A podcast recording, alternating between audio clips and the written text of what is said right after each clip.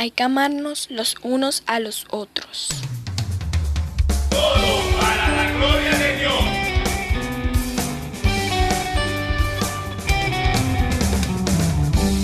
Hola mis hermanos, Dios les bendiga.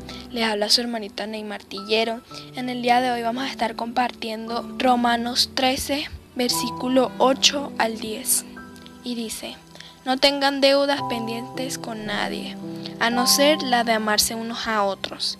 De hecho, quien ama al prójimo ha cumplido la ley, porque los mandamientos que dicen no cometas adulterio, no mates, no robes, no codicies y todos los demás mandamientos se resumen en este precepto. Ama a tu prójimo como a ti mismo. El amor no perjudica al prójimo, así que el amor es el cumplimiento de la ley.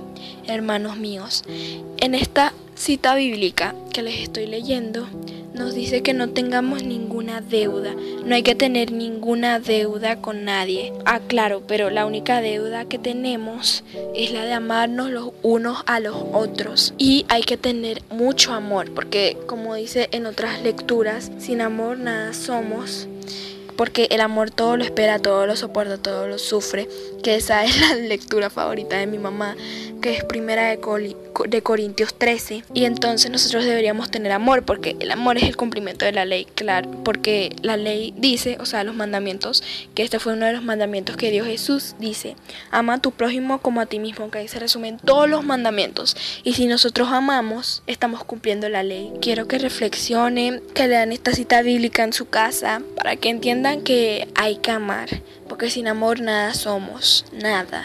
Dios les bendiga.